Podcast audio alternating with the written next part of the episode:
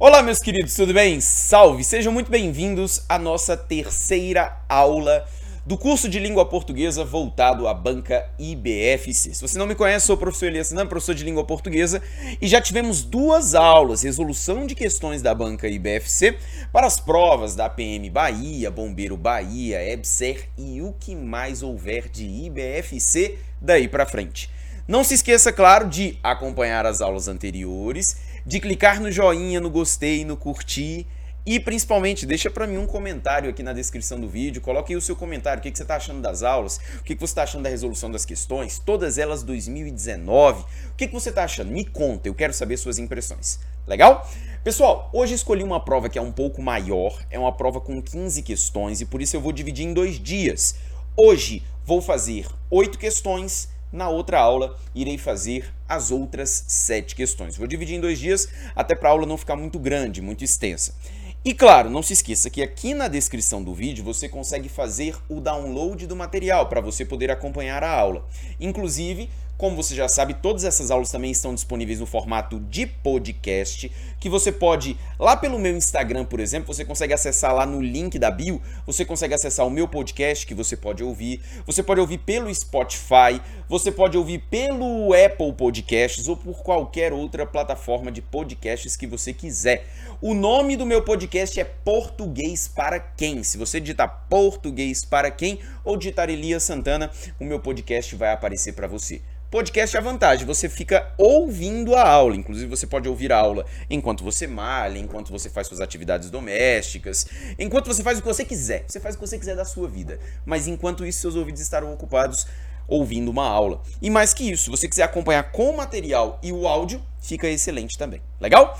Vai comigo então na tela por gentileza. Olha só, temos aí a nossa primeiro o primeiro texto aqui apresentado e eu achei interessante pelo seguinte: a Bank BFC nesta prova em especial fez uso de dois textos, um dele predominantemente não verbal, que é uma obra de Cândido Portinari, chamada Os Retirantes. Aliás, é uma sequência de quadros né, é, de Cândido Portinari, cujo nome é O Retirante. Inclusive, é, uma dessas obras de Cândido Portinari é a capa do livro Vidas Secas de Graciliano Ramos, beleza? Veja aqui a imagem, então você precisa fazer uma leitura da imagem, o que ela representa. Veja que ela fala dos retirantes, fala justamente dessa realidade tão comum nos interiores brasileiros, sobretudo no nordeste do Brasil. E há na sequência um outro texto, que é um texto retirado de uma música, O Último Pau de Arara, que diz o seguinte: A vida aqui só é ruim quando não chove no chão. Mas se chover, dá de tudo, fartura tem de montão. Tomara que chova logo, tomara, meu Deus, tomara. Só deixo o meu cariri no último pau de arara. Enquanto minha vaquinha tiver couro e o osso, e puder com o chocalho pendurado no pescoço, eu vou ficando por aqui. Que Deus do céu me ajude. Quem sai da terra natal, em outro canto não para. Só deixo o meu cariri no último pau de arara. E aqui está apresentado, portanto, este texto que é uma canção. Veja que ele tem uma relação direta com a obra Os Retirantes. Os retirantes são aqueles que já estão prontos para sair da terra, estão buscando é, condições de vidas, condições de vida melhores ao passo que o texto fala justamente daquela pessoa que sabe que a vida é ruim, mas que insiste em ficar naquela realidade devido ao amor à terra natal. Beleza? Então vamos analisar a primeira questão que diz a você o seguinte: olha só. De acordo com os textos, assinale a alternativa correta. Ele fala o seguinte: letra A. O tema de ambos os textos são divergentes para. Eles são divergentes? Errado eles são convergentes, os dois assuntos, os dois textos falam sobre o mesmo assunto. O primeiro mostra uma realidade semelhante àquela apresentada no texto 2. Olha aqui, ó, que na verdade essa parte aqui da questão ela tá certa. O que estraga a questão é só a palavra divergente, porque eles não divergem, eles convergem, eles falam da mesma coisa. Então, letra A, errada. Letra B de bola. O tema de ambos os textos são convergentes, de fato são convergentes. Entretanto, a visão é diferente. Ele fala que a visão dos dois textos é diferente. Enquanto o eu lírico do texto 2 deseja ficar, só deixe o meu cariri no último pau de arara enquanto a minha vaquinha tiver o couro e o osso, eu vou ficando por aqui. Ele quer ficar. A cena do texto 1 mostra personagens deixando a terra de origem. De fato é, pessoal, porque o texto 1 são os retirantes, ou seja, eles já estão saindo daquela realidade sertaneja. Então, Parece-me que a letra B é a alternativa mais adequada. Mas nós vamos anular as letras C e D antes de dar o gabarito letra B. Letra C. O tema de ambos os textos são convergentes, de fato, são convergentes. O primeiro mostra, o primeiro texto mostra pessoas sofridas que aparentam estar com fome e são esquecidas pelo governo. Peraí. Essa informação e são esquecidas pelo governo, a fome eu posso até dizer devido às características físicas. Veja que são pessoas esguias, são pessoas magras, aparentando de fato uma realidade de fome. Mas dizer que elas foram esquecidas pelo governo é uma extrapolação. Eu não posso dizer que elas são magras necessariamente porque o governo as esqueceu. E o segundo texto mostra uma cidade que tem assistência pública e pessoas exultantes. Não. O segundo texto não mostra uma cidade com pessoas que possuem assistência pública. Ele fala das dificuldades, só que ele fica devido ao amor que ele tem à terra. Errado. E na letra D de dado, o tema de ambos os textos tem cunho religioso. Peraí cunho religioso, não. Até porque, na verdade, o primeiro texto sequer faz uma analogia religiosa. No segundo texto, ele ainda fala aqui, ó, tomara, meu Deus do céu, tomara, meu Deus, tomara. Ele até faz uma alusão à religião, né? Mas eu não posso falar que o texto tem exatamente um cunho religioso. No entanto, verifica-se que o primeiro apresenta mais religiosidade que o segundo. Ele nem apresenta religiosidade e o gabarito, portanto, é a letra B. Legal? O que eu achei legal dessa questão é justamente porque você é obrigado a fazer uma leitura de uma obra artística é, do, do, do, do, cunho das artes plásticas. Beleza? Então, exige de você uma análise simplesmente ocular e sem necessariamente haver palavras. Não há palavras. Na verdade, só o título do quadro te ajuda a entender melhor o que acontece na imagem. Fechou? Vem comigo na tela então, porque vamos à próxima questão. Questão de número 2 que fala para você o seguinte: As conjunções são conectores usados para construir a coerência e manter a coesão nas produções textuais.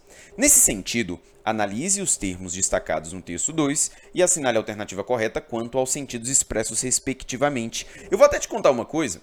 A banca IBFC não era uma banca que gostava de cobrar conectivos. Isso 2014, 2015. Depois os conectivos começaram a ser cobrados, conforme você já viu nas últimas provas que resolvemos.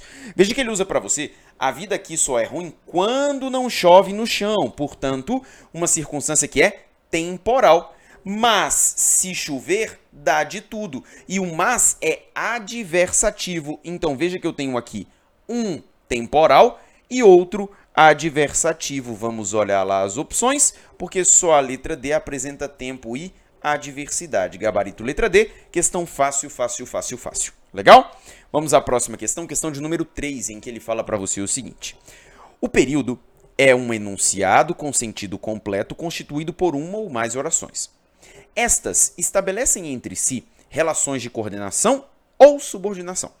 Analise os trechos extraídos do texto 2 e assinale a alternativa correta quanto à classificação das orações. Olha lá como é que ele fala para você, pessoal. Enquanto a minha vaquinha tiver o couro e o osso e puder com o chocalho pendurado no pescoço, vou ficando por aqui. Pessoal, fala assim para você, ó. A presença de uma oração subordinada adverbial temporal. Peraí, eu vou ficando por aqui. Mas eu vou ficando por aqui quando? enquanto a minha vaquinha tiver o couro e o osso, e enquanto puder com o chocalho pendurado no pescoço. Ou seja, meus amigos, eu tenho aqui uma circunstância temporal. Oração subordinada adverbial temporal. Eu tenho. A letra A já é o gabarito. Vamos olhar as demais alternativas. Letra B de bola. A vida aqui só é ruim quando não chove no chão. Há a presença de uma oração coordenada assindética temporal. Primeira coisa, a sindética temporal nem existe, beleza? Nem existe. E o que eu tenho aqui é uma oração subordinada adverbial temporal, semelhante ao que tínhamos na letra A de amor. Então a letra B errada. Letra C. Quem sai da terra natal, em outro canto não para. Há a presença de uma oração subordinada adverbial aditiva. Primeiro, nem existe na língua portuguesa oração subordinada adverbial aditiva. Isso aqui nem existe, beleza? Adverbial aditiva não, o que já dá para dizer que está errado, beleza? E mais, quem sai da terra natal em outro canto não para. Quem é que não para? Quem não para é quem sai da terra natal. Isso aqui, gramaticalmente falando, é oração subordinada substantiva, subjetiva, porque exerce a função de sujeito. Essa daqui, como apresenta um pronome interrogativo, justa posta. Justa posta é a classificação dela. Beleza? E na letra D, mas se chover dá de tudo, fartura tem de montão. A presença de uma oração subordinada substantiva subjetiva. Peraí, gente, se você olhar, se chover dá de tudo. Peraí, ele coloca para você o seguinte: dá de tudo só se chover. Pelos amigos, aqui eu tenho uma oração condicional. E eu tenho duas orações assindéticas, mas se chover dá de tudo e fartura tem de montão. Só que como não há o conectivo aditivo, eu tenho um valor que é assindético. Letra D, portanto, eu posso eliminar. E o gabarito, portanto, fica sendo a letra A de amor na questão de número 3. O grande lance era você ficar atento às afirmativas que ele faz. Aqui a gente percebe uma outra característica da IBFC. A IBFC inventa orações que não existem. Por exemplo, falar que uma oração é assindética temporal, falar que uma oração coordenada é temporal, ou falar que uma adverbial é aditiva é inventar oração. Ou seja, na Banca IBFC também vale a pena ter esse conhecimento da classificação das orações para saber o que, que existe e o que, que não existe. Legal? Vai comigo na tela mais uma vez. Cristão, questão de número 4, fala para você o seguinte. Olha só. No estudo gramatical, verifica-se que há os termos essenciais, os integrantes e os acessórios da oração. Quanto à classificação das expressões destacadas, assinale a alternativa incorreta. Ele quer que você marque qual é a alternativa incorreta quanto à classificação das orações. Olha lá, pessoal. Essa questão aqui, eu confesso que é uma questão que eu acho muito teórica. E teórica a ponto de ser quase uma sacanagem. Por quê? Na língua portuguesa nós temos uma divisão na sintaxe: termos essenciais, termos integrantes, termos acessórios. Isso segundo a nomenclatura gramatical brasileira. Vem cá. Quando eu falo de termos essenciais, eu falo de sujeito, eu falo de predicado. Quando eu falo para você de termos integrantes, eu falo do objeto direto, eu falo do objeto indireto, eu falo do complemento nominal, eu falo do agente da passiva. Beleza? São esses os integrantes. Quando eu falo de termos acessórios, eu falo de adjunto adnominal, eu falo de adjunto adverbial. Eu falo de aposto. Esses seriam termos que são acessórios. E isoladamente existe o vocativo, porque a nomenclatura gramatical brasileira não coloca o vocativo nem nos integrantes, nem nos acessórios e nem nos essenciais. Beleza? Acho que eu não esqueci de nenhum termo aqui, não. Acho que eu não me esqueci de nenhum termo. Coloca o vocativo de fora, beleza? Coloca o vocativo de fora. O que é um saco. Beleza? O que é um saco. E fora que essa classificação da NGB, ela é extremamente questionável. Legal? Mas vamos juntos, olha só. Vou ficando por aqui. Eu vou ficando onde? Por aqui. É um adjunto adverbial. Adjunto adverbial é termo acessório? É. Então essa aqui tá certa. Ele quer a incorreta. Beleza? Ele quer a incorreta. Letra B. Tomara, meu Deus, tomara. Ele fala para você assim, ó, termo isolado sem função sintática com outro. Vocativo.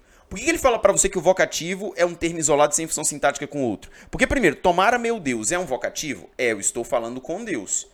Porque o vocativo não é nem integrante, nem acessório, nem essencial. Por isso que ele fala que é um termo isolado. Isso é certo. Beleza? Letra C. Olha como é que essa questão é safada. Letra C. Só deixo o meu cariri no último pau de arara. Ele fala que é um termo essencial sujeito simples. Espera aí, gente. Quem é que deixa o meu cariri no último pau de arara? Eu, o sujeito elíptico, oculto, desinencial. Portanto, isso aqui já não pode ser sujeito. Segundo, eu deixo o meu cariri quando? Melhor, onde? No último pau de arara. É um adjunto adverbial, beleza? Nesse meu adjunto adverbial, eu tenho o núcleo dele, que é pau, beleza? Esse é o núcleo do meu adjunto adverbial. De arara é um adjunto adnominal do substantivo pau último é um adjunto adnominal do substantivo pau. E no nada mais é do que a preposição em mais o artigo o, preposição que não possui classificação sintática. É aqui que a classificação está errada. Gabarito letra C. Tudo bem? E letra D. A vida aqui só é ruim. Ele chama isso de predicado nominal. Vem cá. O que, que é ruim? A vida, sujeito. Beleza? O que, que é o predicado? Tudo aquilo que não é o sujeito. Então, esse é o meu predicado. Por que, que esse predicado é nominal? Ruim é uma característica da vida, portanto, ruim é um predicativo do sujeito. Esse verbo é é um verbo de ligação. E aqui e só são dois adjuntos adverbiais, dois adjuntos adverbiais. Então, o fato de haver verbo de ligação e predicativo do sujeito faz com que o predicado seja nominal. Lembra para mim, existe predicado nominal, verbal e verbo nominal. Qual é a diferença? Predicado nominal, verbo de ligação, predicativo do sujeito. Predicado verbal, verbo intransitivo ou verbo transitivo. Predicado verbo nominal é quando eu tenho verbo intransitivo ou transitivo com o predicativo do sujeito ou predicativo do objeto. Beleza? O núcleo nominal são os predicativos. O núcleo verbal são todas as classificações sintáticas do verbo, exceto o verbo de ligação. Legal? Então, confirmado o gabarito da questão letra C de casa. Questão de número 5. Olha só essa questão. E essa questão aqui é bem sacana, porque ele fala para você assim, ó. Observe. Imergir, compreender, adquirir, pretender, conceder e abster. Ele fala: existem substantivos que são derivados desses verbos. Inclusive, quando um substantivo é derivado de um verbo, nós chamamos isso aqui de derivação regressiva.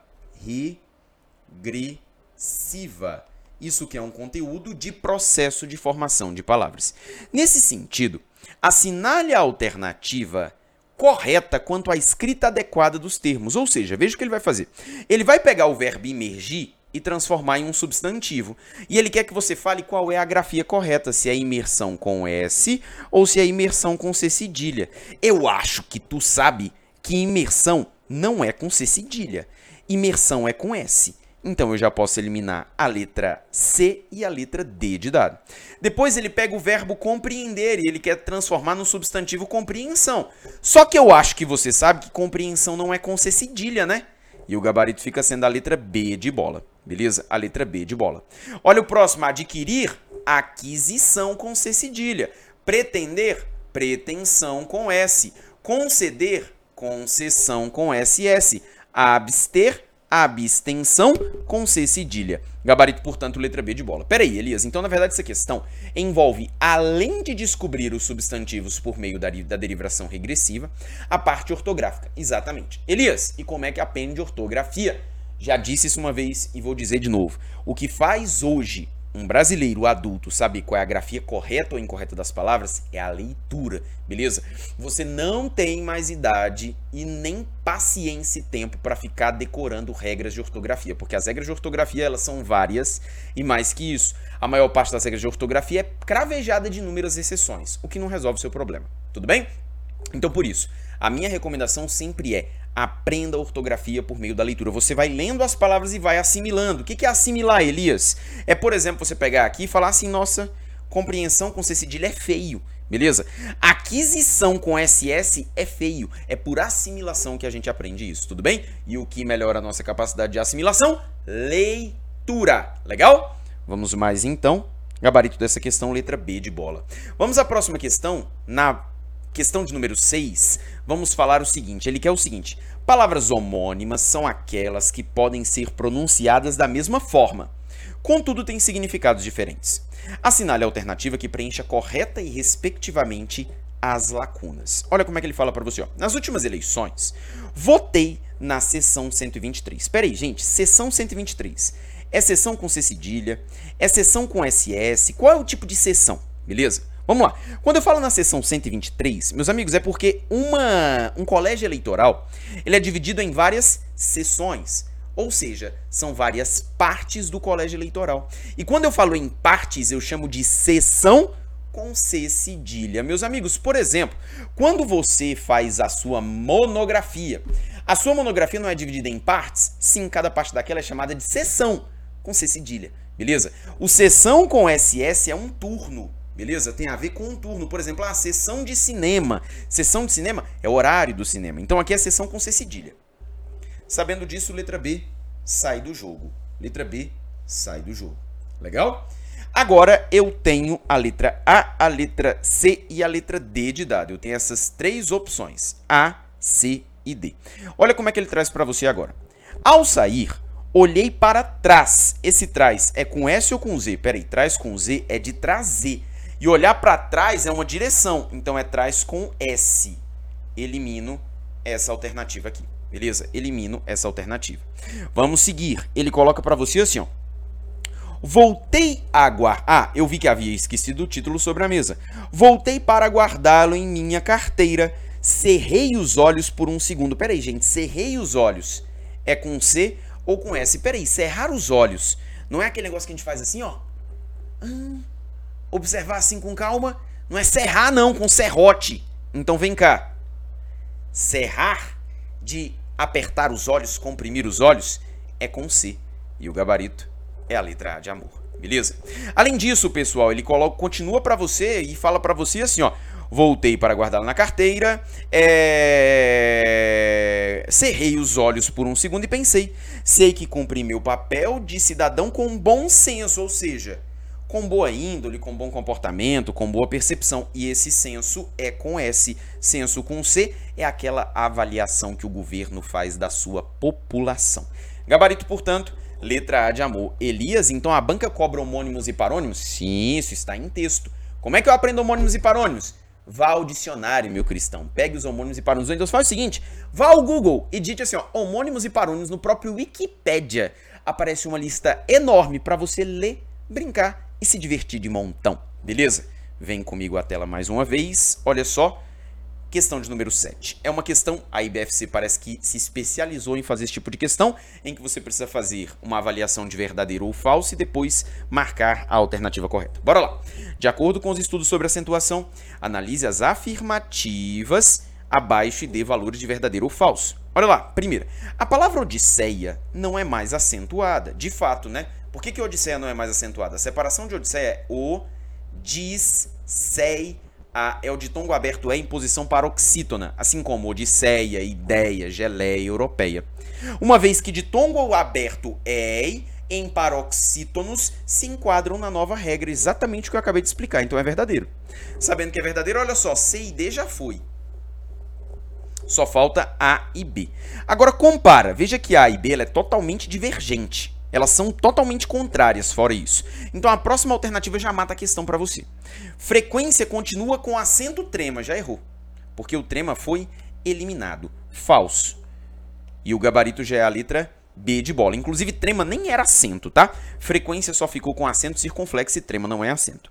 Próxima. As palavras também e alguém deixaram de ser acentuadas. Mentira, as duas são acentuadas porque são oxítonas terminadas em em.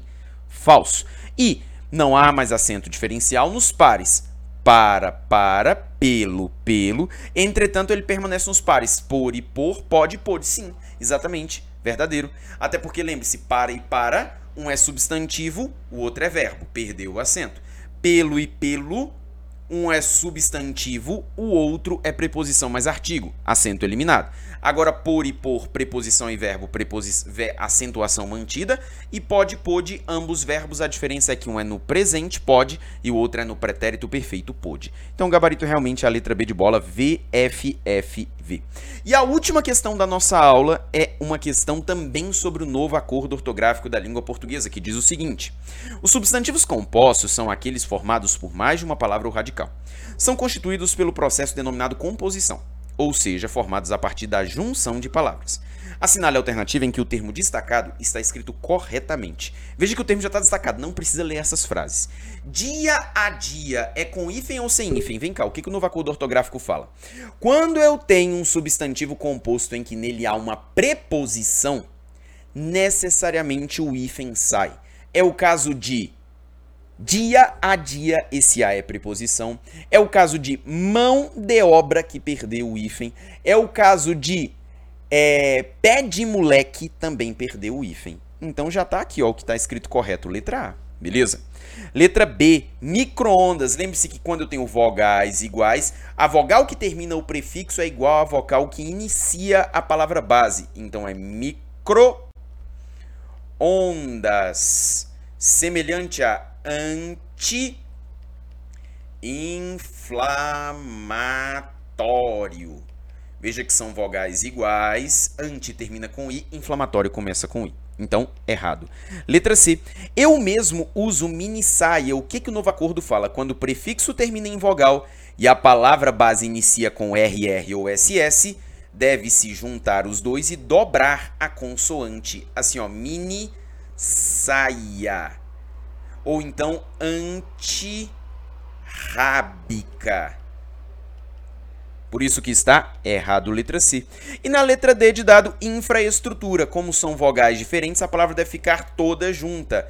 Infraestrutura. Beleza? Autoescola. Tudo junto. Beleza? E é por isso que a letra D está errada e o gabarito, portanto, é a letra A de amor. Recapitulando então o gabarito de todas as questões, se você por acaso se perdeu em algum momento. Questão de número 1, letra B. Questão de número 2, letra D de dado. Questão de número 3, letra A. Questão de número 4, letra C de casa. Questão de número 5, letra B de bola. Questão de número 6, letra A de amor. Questão de número 7, letra B de bola. Questão de número 8, letra A de amor. Tudo bem, meus queridos? Tudo certo? Tudo tranquilo? Gostaram de mais uma aula deste curso de língua portuguesa em exercício para a IBFC? Espero que sim. E mais, hein, gente? Eu mesmo fazendo o curso tenho recebido muitas mensagens. Elias, faz o curso da IBFC. Eu tenho recebido muitas e muitas e muitas mensagens. O que está acontecendo? Vocês não estão divulgando? Por favor, gente, eu conto com vocês. Divulguem o curso. Falem às pessoas. Elias, eu vou divulgar o seu curso. Eu vou divulgar para meu amigo, para minha amiga, para que eles também possam se preparar e dominar a língua portuguesa para as mais diversas provas, cuja banca é a IBFC. Não se esqueça do like, do joinha, do gostei e do curtir. Não se esquece de deixar comentários aqui embaixo para mim, porque isso sempre é muito importante. Eu sempre dou uma olhadinha nos comentários para dar uma pensada para a próxima aula, beleza? Não se esquece também que esta aula está no formato de podcast e o material está todo na descrição do vídeo. Tudo bem? Um beijo, fiquem com Deus e até a próxima.